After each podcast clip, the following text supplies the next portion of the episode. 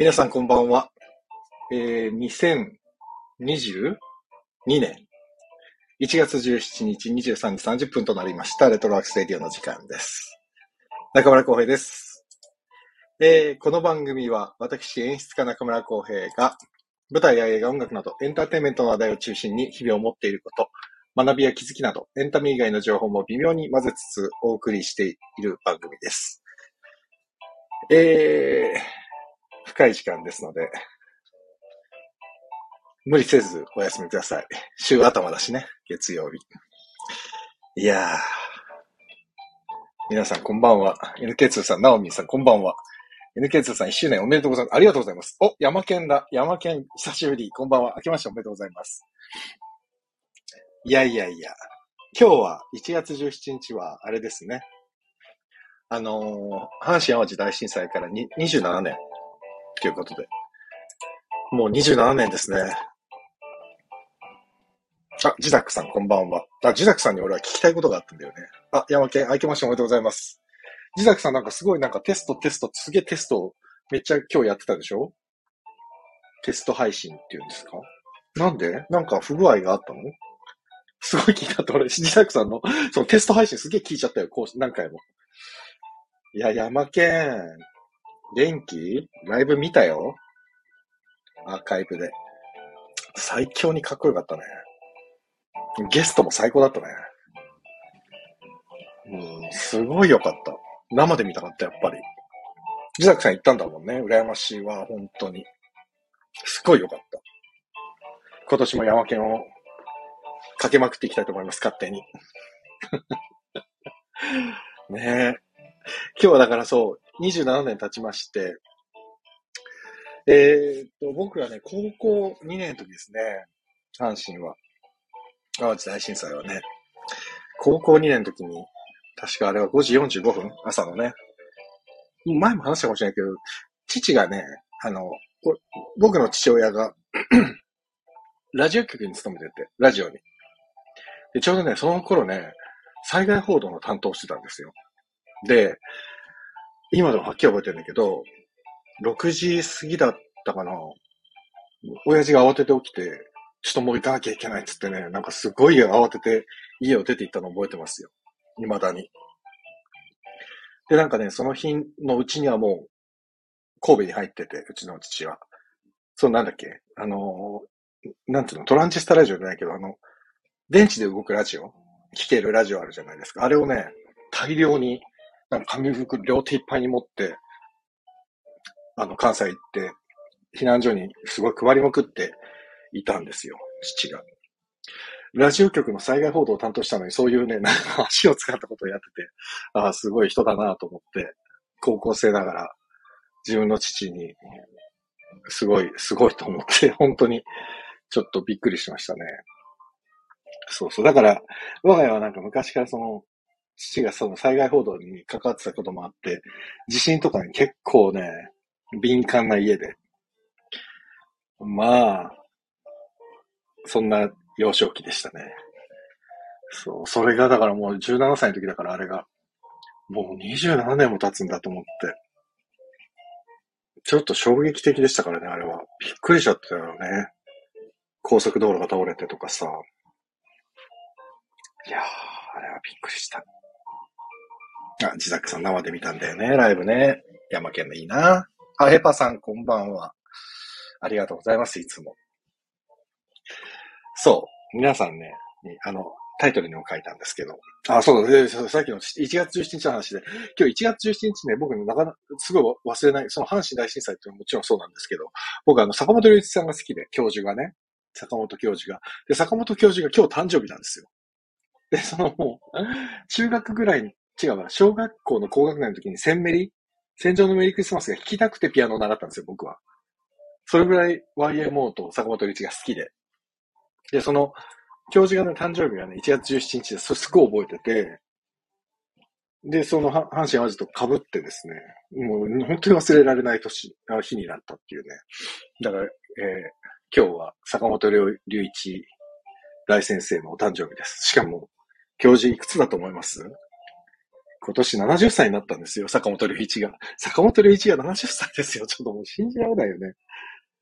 還暦よりさらに10個上っていう、もう、なんだかな。普通に考えたらおじいちゃんですよ。でも、全然年取って見えないね。かっこいい、相変わらず。いやー、ということで、坂本教授、おめでとうございます。まあ僕の声は届かないでしょうけども、一応ここで言っときます。えー、なんちゃって東京女子さん、こんばんは。はじめましてかなこんばんは。ありがとうございます。ねそう、70歳ですよ。すごいよね。信じられない。本当に。そう。ねいや、なんか、あの、先週、えっ、ー、と、僕は配信をしたんだよな。確か10日にやったんだっけな。あれ？雪降ったのっていつでしたっけ？結構な雪降ったの。いつ？あ先週？だっけ？東京がすげえ雪降ったの。なんかこの、この一週間すごいなんかいろいろあったなと思って。ね。そんなこんなで、この一週間何があったっけ？そう、雪降ったでしょ？雪降ったのと、あと1月がもう半、あ、6日か、あれ。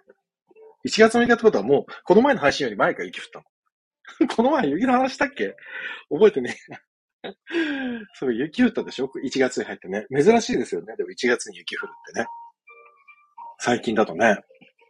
僕が中学生、小学生の時なんか、結構、あの、僕団地に住んでたんですけど、団地の道を雪かきすげえした記憶があるんで、めちゃくちゃ雪降ってたんだけど、年々降らなくなりましたね、東京も。あとは何があった？なんかあったよね、最近。ここ一週間。あ、地震、地震じゃないや。あの、トンガの大噴火。昨日か。びっくりしましたね。一昨日だ。そう。で、僕はあの、神奈川県民なんで、深夜に、土曜日の夜か、土曜日の夜に、ずーっと、あれですよ。あの、津波警報が 5分おきぐらいになって深夜ずーっと、どうすればいいんだと思って。僕、海は近くないんですけど、このなりっぱなしの状態で、これどうすればいいんだと思って、本当にすごい不安になっちゃって。なんかもっととんでもないこと起きるんじゃないかとかね。本当にずっとなってた。なんかあれは神奈川の設定のミスだったみたいですね。あ、そうか、自宅さんなんて海近いから余計びっくりしちゃうよね、あんな。0.2メートルの津波が来る、来ますというのが、それがね、5分、10分おきに、何十回、20回近くなりましたよね。あ、夜中1時から朝5時くらいまでの間にずっと、コンスタントに。こんななるっていうぐらいになりましたね。いやー、もうなんかだから土曜日の夜から日曜日の朝にかけては、寝た気がしなかったぐらい疲れたな、すごい。ぐったりしました、本当に。いや、めっちゃなったわ。まあでもね、なんで、あの大噴火の、なんか津波なわけじゃないんでしょ？あれは。津波っていうよりも、なんか、衝撃波で水が押し出されて、ね、一回波が来て、その後は、その、噴火の時に起きた津波がそのまま来てて、だから2回にわたって来たんですよね。となんか日本にね。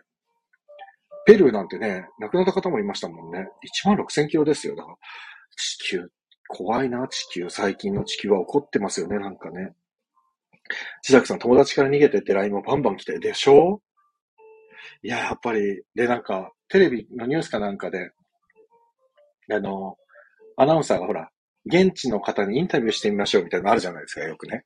それで、インタビューしてみましょうつってやって、で、その向こうの電話先の人がホテルかなんかの方、で、アナウンサーの方が、ホテルどちらのほ、どこら辺のホテルなんですか？って海が結構近いところにあってって言ってて、で、アナウンサーの方が、海からどのくらい近いんですか？いや、目の前ですって言った瞬間に、アナウンサーの方が、あ、もう電話切って逃げてください。高台に逃げてくださいって言ってて、あ、すごい判断力と思って。でもそういうことですよね。うん。意外と、そのホテルの方は、意外と冷静に普通に喋ってたんだけど、アナウンサーの方に言われて、かしこまりました、そうしますつって電話切ってましたけど。そう。でもどうなんだろうな。その東日本の津波の被害から日本は多くのもことを学んで今活かせているんでしょうかね。どうなんだろうなんか、わかんないですね。僕もその津波の影響を受けるような場所ではないんですよね。僕が今住んでいるところは。でも、とはいえさ、ですよ。もう備えあれば憂いなしじゃないけど、何があるかわからないし、ね、今、こんなあんなでっかい噴火が起きるなんて、誰も予想してなかったわけで。ね、富士山がどうなるかとかっていうのは話だってあるし。ねえ、どうなっちゃうんですかね。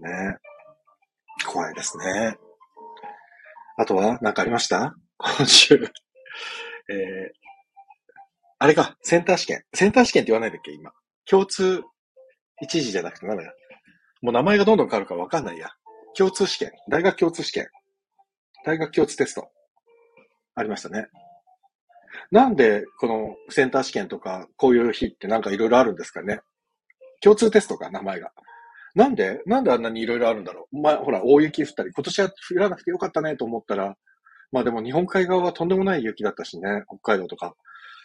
まあでもこの時期にやる、やらなきゃいけないのかな ?11 月とかじゃダメなのかなとか思ったりするけど、なんでこんな大変なタイミングでいつも こんな大事なテストがあるんだろうと思って。ねなんかあと東大の前でなんかね、事件もあったし。あ、ゆうさん、こんばんは。なんだかね、ちょっと、どう、わかんないな。なんかコロナでこう、やっぱり心がぐーって内側に入っちゃったのかな。あの、高校生の子は。にしても人を巻き込んじゃダメですね。そこ、本当に。なんでああいうことが起きるんだろうなって、やっぱり考え、やっぱ、やっぱわかんないんだな。俺にはわかんないんですよ。誰かわかるのかなああいう、あの感覚というか、あの子の気持ちが。僕は東大に入るような脳みそもないんでね。なかなかちょっと難しいなうん。医者になろうと思ったこともないしなど、どうして、でもなんか、うん、どうしてあそこまで追い込まれたんだろうなとかって考えちゃうの。また、ぐーって自分もちょっと考えちゃうな。わかんなくなっちゃう。えー、ゆうさん、年間2回の受験にするか秋にすればよいのにと。あ、やっぱそう思いますよね。俺もね、秋、11月ぐらいじゃダメなのかなと思っちゃう。なんでダメなんだろう？ね。何がいけないの？なんかダメなの？よくわかんないけど。あ、渡辺さん。こんばんは。ありがとうございます。山健さん、ファイトソング2話から楽しみです。え、ファイトソング山県出てんの？え、どういうこと？え、その情報を僕は知らない。え？それはちょっと山県に聞きたいところだな。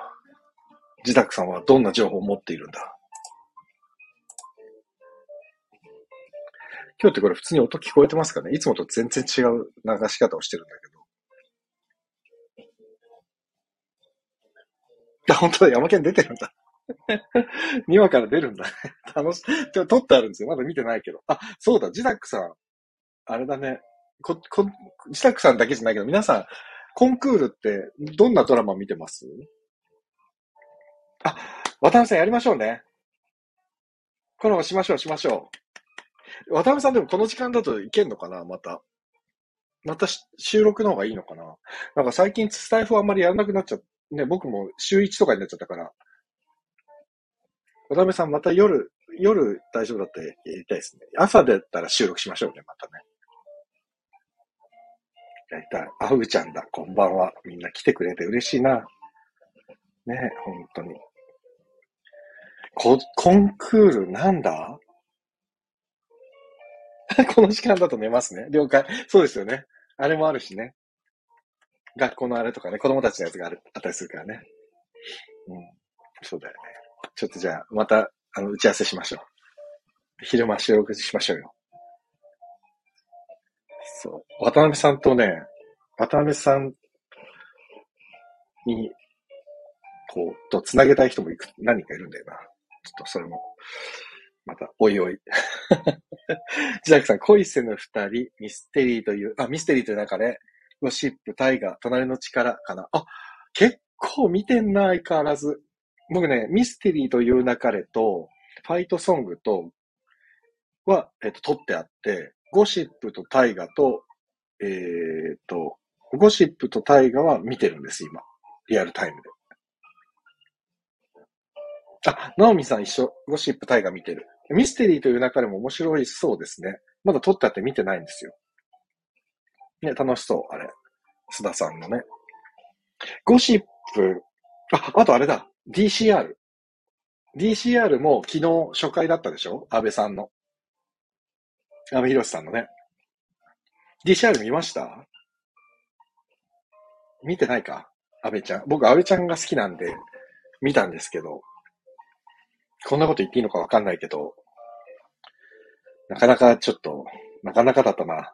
ちょっと。あ、DCU 見てないんだ。あ、自崎さんちょっと聞いてみたかったな。誰か DCU 見てないかな。なんか、うーん。ナオミンさんは DCU 見てないの ?DCU 誰か見てないかな ?DCU の感想聞きたいな。なんだろうな。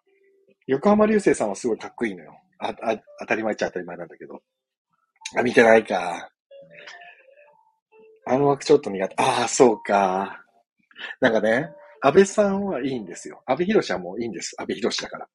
で、あの、横浜流星さんは、まあ、もういいじゃないですか。イケメンで、イケメンっていうか、ね、真ん中に二人入ってるのはいいんだけど、そのメインのチームがね、あとね、中村杏さんと、土佐兄弟の結城さんと、あと岡崎体育さんなんですよ。そう。岡崎体育さん、岡崎体育なんですよ。でね、なんでメインのキャストが安倍博士、えー、横浜流星、あと高橋光臣さんって結構日曜劇場によく出てるかっこいい男性がいるんですけど、まあこの人もいい俳優さんだなと思うんですけど、その、安倍さん、横浜さん、高橋光臣さん、その他が土佐兄弟、えー、土佐兄弟、岡崎体育、中村アンなんですよ。なんでなんだろう。しかも中村アンさんは、一個前の日本、日本沈没にも出てるんですよ。なんで？なんだろう。中村アンさん別に嫌いでも何でもないんだけど、ていうか皆さん全然嫌いでも何でもないんですけど、そんなに重宝されるようなタイプの俳優さんじゃない感じするんだけど、なんであのグループにな、ななんであのチームになったんだろう。なんでって思うでしょ？そう、あん、中村アンさんが2回、2回連続で起用されてるのも不思議だし、なんでこの日曜劇場の枠に、土佐兄弟の結城さんと岡崎体育さんをブッキングしたのかが、俺にはちょっと意味が全然わからなくて。だからなんか、ここだけの話ですけどって言って、まあ、ここだけの話って言っても、すごい垂れ流しになってるんですけど、安倍博さんのドラマなのに、なんかちょっとね、なんだろう。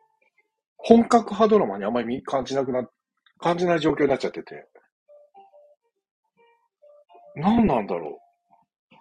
いや、芸人さんとかが俳優さんやるのは全然僕は否定的じゃないんですけど、ただなぁ、もうちょっといろいろやってから日曜劇場に出ればいいのにと思っちゃうぐらい不思議ですね。なんな、なんでなんだろう？誰か見てないのか ?DCU。ってことは、そんなに視聴率良くなかったのかな ?1 時間半でしたよ、初回だって。結構ね、途中でね、あ、もういいかなと思いながらも、ちゃんと最後まで見ましたけど、なんだったんだろうな不思議。あとはもう、あの、もうだなんかね、文句じゃないんだけど、ゴシップは、あの、話というか、あの、黒木さんが素敵じゃないですか、雰囲気がね。で、溝端淳平さんがなんかだんだん、なんか昔三上博さんみたいになってきたんだと思って、ちょっと痩せて。シュッとしてね。あ、三上博みたいだなと思って最近ちょっと、溝端さんを見てるんですけど。ね、ジラクさん、事務所だろうな。多分、事務所の力が強いのかな。でも、岡崎体育は SMA ですよ。ソニーミュージックアーティスト。アーティスト。ソニーにそんな大きな力があると思えないんだけどな。なんでなんだろう。岡崎体育さんはどうしたんでしょうか黒木さん良きです。三上博さん大好き。僕もそうです。一緒。三上博さんね。いいですよね。ねえ、ほんとに。なんだろうな。やっぱりドラマもさ、その、代謝してほしい、新陳代謝してほしいんだけど、どうしても同じような人が出てきて、あ、だからか、岡崎さんとか、あの、ゆうきさんとかで、瀬戸内土佐兄弟が出てるのは、その、なんか、いろんな人を出すっていう意味でなのかなもしかしたら。うんそうだよなまあ、いいんですよ。いいんだけどさ。どうしようかな。で、大河ドラマはね、始まって、まあ来週かな。来週あたりに早川さんに、早川康介さんと大河ドラマを語ろうと思うんですけど。そうだ、早川さんといえば今早川さんいるかな？早川さん今日はいないか。あ、今日はいないわ。早川さん今日いないんだけど、さっきさ、あいみょんがね、インスタライブやってたんですよ。音だけ、歌だけ。いや、めっちゃいいじゃんと思って聞いてたの。でね、4万人聞いてたんですよ。あいみょんのインスタライブ。すごいじゃないですか、4万人って。で、コメントがバーって流れてくるでしょ？それコメント流れてかね、早川康介さんが視聴開始しましたって出てきて。4万人もいるのに僕が見てるときに早川さんがあいみょんのインスタライブに入ってくるっていうこの奇跡。これ早川さんちょっと今、今はいないのかな？今はいないけど、ちょっと次会ったら言おうと思って。超面白くない ?4 万人聞いてるのに早川さんが入ってくるタイミングを俺見てたんですよ。知ってるアイコン出てきて超すごいよね。4万分の1は早川さんと何か縁が繋がってんだろうな、きっと。ね。あ、ナオミさん、タイガの話聞きたいですね。ほら、早川さんは僕なんかクラブなんだぐらい三谷幸喜フリークだから、あ、そうだ、あともう一個あったお話。えっとね、僕ね、実は、初めて、初めてね、デアゴスティーニってあるじゃないですか。デアゴスティーニってやつ。あれでね、初めて定期購読を申し込んだんですよ。古畑任三郎 DVD コレクション。古畑任三郎全部動画持ってるんだけど買っちゃった。で、創刊号来たんです。したこの読み物として面白い。これは楽しみ。25冊続くらしいんでね。どうなるのかなあ、王様のレストラン一挙配信があってやっと見れました。あらば、王様のレストラン最高ですよね。これ DVD ボックスを持ってて、2個持ってたんで、1個早川さんにプレゼントしたんですよ。そしたら早川さんね、お、お返しにね、ご近所のすっげえ美味しいパンを送ってくれました。あ、古畑、山県古畑シリーズ見てないの？まだ。ちょっと見てみなよ。もう見たかったら言って。貸してあげるから。山県。っていうか山県。さっき自宅さんと盛り上がったんだけど、ファイトソング第2話からあなた、ちょっと、楽しみですよ。いや、もう山県、ちょっとどうしよう。興奮するわ。ファイトソング見てて山県出てきたら。ちょっと、自宅さん、ファイトソング見て山県の公表しようよ。それが楽しみですよ。やっぱいいよね。ドラマに知ってる顔が出てくると。いい、ちょろっとでもね、いいのいいの。もうちょっととかね、たくさんとか関係ないから。もう出てる、その現場にいたってことが大事なんだよ。超楽しみ。でも、こっからだから山県もきっと、そういうところに進出していくわけでしょ？こっからね。いいじゃない？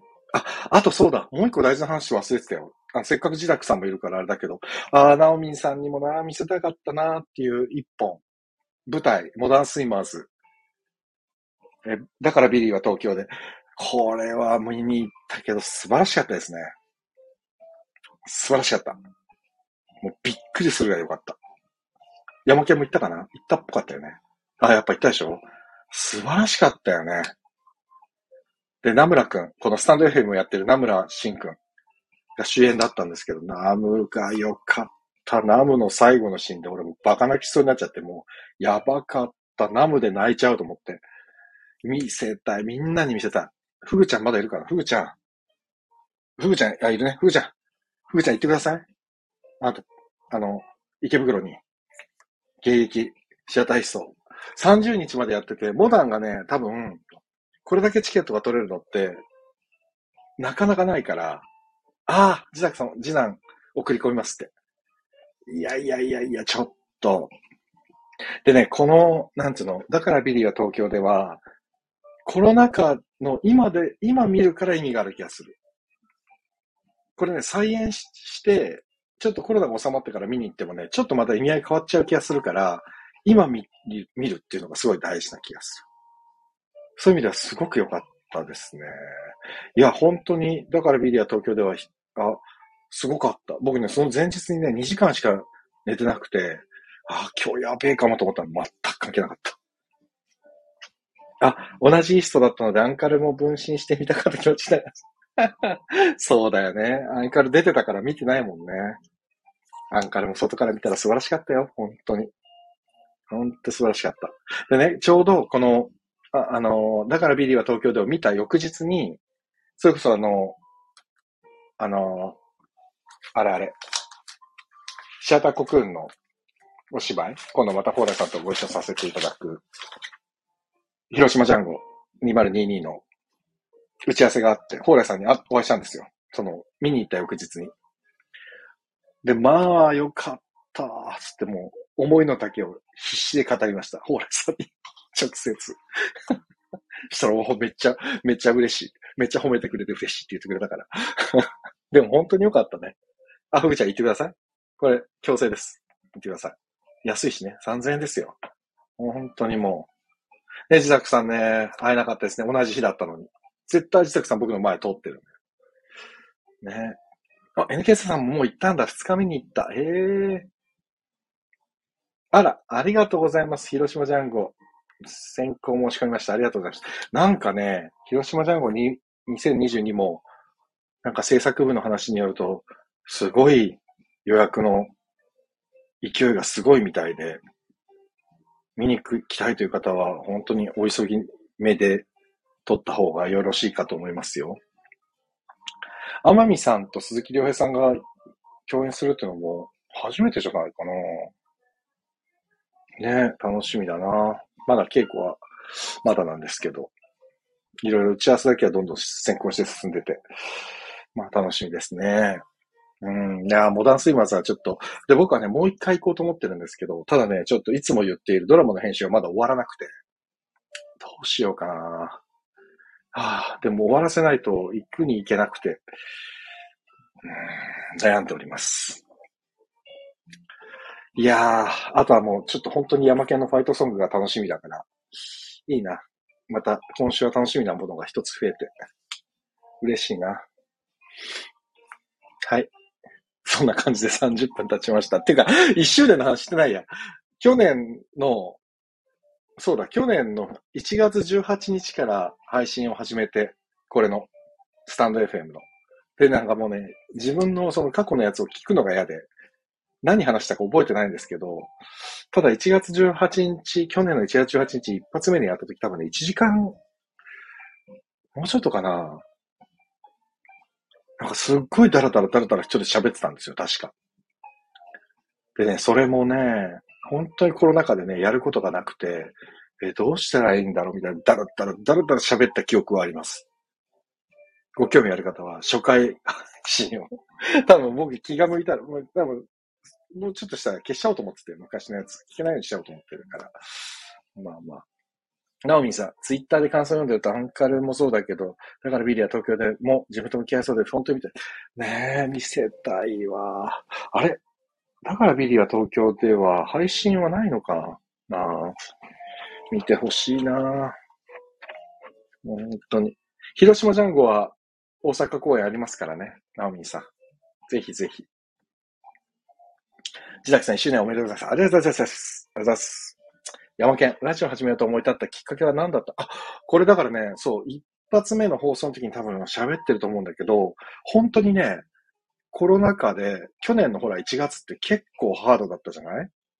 その、コロナが。まだね、1月4日ぐらいにね、あの、菅さんがね、緊急事態宣言を発出した頃なんですよ。それで、実はね、その頃に、まあ山県にちょっと言ったかもしれないけど、俺ね、映画を撮ろうとしてて、2020年の夏ぐらいから、夏じゃないや、6月ぐらいから準備を始めて、10月ぐらいに撮ろうとしたら、緊急事態宣言が出ちゃって、で、撮れなくて、で、それがね、10、11月、12月ってだんだん後ろにずれ込んでって、やっと年明け1月から撮り始めようって言ったら、また緊急事態宣言で延期になっちゃって、そ、映画を撮ろうと思ってたのが何回も、ね、鼻をへし折られてですね、ボディーブロイドにちょっとだんだんだんだん心が折れ始めて、その時にちょうど、えっ、ー、と、ドローンズの石本さんが、いつぐらいだったかな ?11 月ぐらいで延期が2回ぐらい続いた後ぐらいで、石本さんと飯食ってたんです。飯食ってたっていうか、確かに石本さんのお店行って、だらだら管を巻いてたんですよ、僕が。石本さんのお店も結構お客さん入れられないから、もう店員さんとあの、店長と石本さんと僕だけの3人で、あ、もうどうすりゃいいんだろうみたいな話をダラダラしてるときに、石本さんが、スタンド FM って面白いアプリあるから入れないよ、入れないよって言われて、それが2020年の11月ぐらいですね。で、もう、石本さんの目の前でそれ入れて、で、石本さんがその時ね、もうドハマりしてて、ライブバンバンやってたんですよ。配信を、ライブ配信を。で、僕がゲストに呼ば、呼ばれてというか、隣にいたからゲストで出演させてもらって、そしたらその時聞いてくれてた方がね、すごいフォローしてくれて、やらなきゃ、せっかくフォローしてもらったのに1回ぐらいちゃんと自分でやらなきゃなと思ったら、その3ヶ月ぐらい経って。で、結局3、4回目ぐらいの映画の延期が決まった時に、なんかやらないと、なんかこのアウトプットしようとしてたのに、全部抑え込まれちゃったから、コロナで。あ、なんかアウトプットしないと自分がダメになりそうだなと思って始めたのが、これを始めたきっかけですね、最初の。だから最初の頃は、もうね、すごい溜まりに溜まったから、1月の末ぐらいからね、もう毎日やりますみたいなこと俺言っちゃって、で、言ったら別に誰が聞いてようか聞いていまいか関係なくて、自分に責任取りたくて、そこから本当に4ヶ月ぐらいずっと毎日やったんですよ。毎日毎日いろんな企画考えて、ゲスト呼んで。すごい怒涛でしたね。最初の頃。だから今、今回155回だけど、実際最初の頃、えっ、ー、と、最初、何回ぐらいまでだったかな。もう、全然覚えてないんだけど、100、?50 回ぐらいまでだったかな。5、60回ぐらいまでは、多分ずっと、もっとか。120回ぐらいまでだ。122、3回ぐらいまでは、結構ゲスト呼んで、で、自宅さんにも本書いてもらって、ドラジオドラマやったりとかしてたですよ。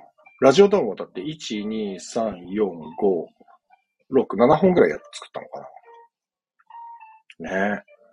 そんなこともありましたね。ていうか、まだ、またやり、やろうかな。山県にも出てもらおう。ていうか、歌作ってもらおう。しないかも。そう。だから、まあでもやっぱアウトプット大事だなっていうのをその時に思って。あ淳平さんだやだ。おめでとうございます、淳平さん。舞台お疲れ様でした。ねえ、淳平さんも気晴らしボイス出てて。あら、俺、淳平さんなんか言おうと思ってたのに忘れちゃったな。あら、淳平さん。本当にお久しぶりで。ちょうど今もうそろそろ、もうなんか一周年で、ちょっとそんな話をしてたらもう30分経っちゃって。あら、そうか。淳平さんはどうなんですかね？お元気ですか？次は何だろう？なんかライブとかあるのかな？舞台が終わったばっかりだから、今はそんなでもないですか？なんか、いや、嬉しいですね。ああ、でも、ちょっと、えー、絶賛曲作り中なのちょっと考えてみます。あへえ、曲作ってるんだ。すごい。山県のじゃあまた新曲が。お、淳平さんも次はライブか。ライブは？な、何のやつですか？騎士団？騎士団今もうツアー始まれるのかな？ライブできるんですかね？最近団長もあんまりお見かけしないけど。ええー、いいなぁ。あら、自作さん、リンゴありがとうございます、リンゴ。何リンゴ？な、あ、純平さん、いや、岸田の台湾ツアーか。ああ、いいですね。そうか。そこに帯同するわけですね。いや、よかったですね。でもね、ちょっとほら、オミクロンが増えて、またなんか大変そうじゃないですか。大変そうだけど、そん、なんていうのかな。もうちょっと前よりは社会生活は続けられそうだから、ね。ちょっと頑張りましょう。ちょっと、淳平さん、あの、近いうちに、また、ちょっと、だらだら喋りませんか？ど、どんくらいの時間が、何曜日ぐらいがいいんだろう？山県も喋りたいな。山県もよかったら今度やりたいな。今日はもう遅く、0時過ぎたから、さすがにここからお誘いするのは申し訳ないんで。あ、山県ぜひ、ぜひだね。前も一回出てもらって、また、ちょっとじゃあ、出てもらおう。じゃあ、山県と淳平さんと、絶対、絶対 かぶせてきましたね。山県と淳平さんとやりたいな、したら。シンガーソングライター山岸健太と、死団の綾野浩二賞の懐刀、錦鯉新平っていう、この、出会わないそうな二人と三人で喋ろうかな、じゃあ。よし。じゃあでも、ちょっととりあえずじゃあ、あれだな、本当に、やりましょう。あの、LINE します。お二人に。ぜひお願いします。ああ、一周年か。まだ続くかな。でも今年も結局、なんだかんだ言って、あまあ、あの、舞台はありますけども、ね。またこ、この先もどうなるかわかんないんで、まあ地道に、まあ一週間に一回ぐらい続けられたらなと思いますので、またお付き合いください。ということで、まだ、ちょっと夜更かして仕事しないといけないので、今日はここで終わりにします。なんかちょっとね、今日はね、あの、アップル、なんだっけ、エアポッツでやってみたんですよ、配信を。エアポッツで。だから、やっぱりあれだな、山県の曲とかかけるときは絶対ミキサーを通した方が絶対いい音だから、そうしたいな。やっぱミキサー通そう、次は。で、山県 OK だったらまた曲かけさせていただきます。ということでありがとうございました。あ、やっぱりちょっとこもってる感じね。やっぱりそうだよね。じゃあ、やっぱりマイクを通してやりますわ。また次は。よし。ということで、皆さん、あの、また、オミクロン株がすごい勢いで急上昇してますけど、あの、なんかね、最近そう、コンビニとか入ってもね、シュッシュってやらない人をすごいよく見かけて、ダメですね。慣れちゃう。シュッシュってちゃんとやらないとね。入るときとか出るときとか。もう、できるだけ対策はし続けましょう。早く終わらせたいから。早く終わらせたいから一生懸命やりましょう。ということで、えー、今年もよろしくお願いいたします。また来週か今週末ぐらいに、まちふえさんと山家の調子がいい感じの時にやりましょう。ということで皆さん今日はありがとうございました。30分ほどやらせていただきました。皆さんおやすみなさい。ありがとうございました。また。どうも。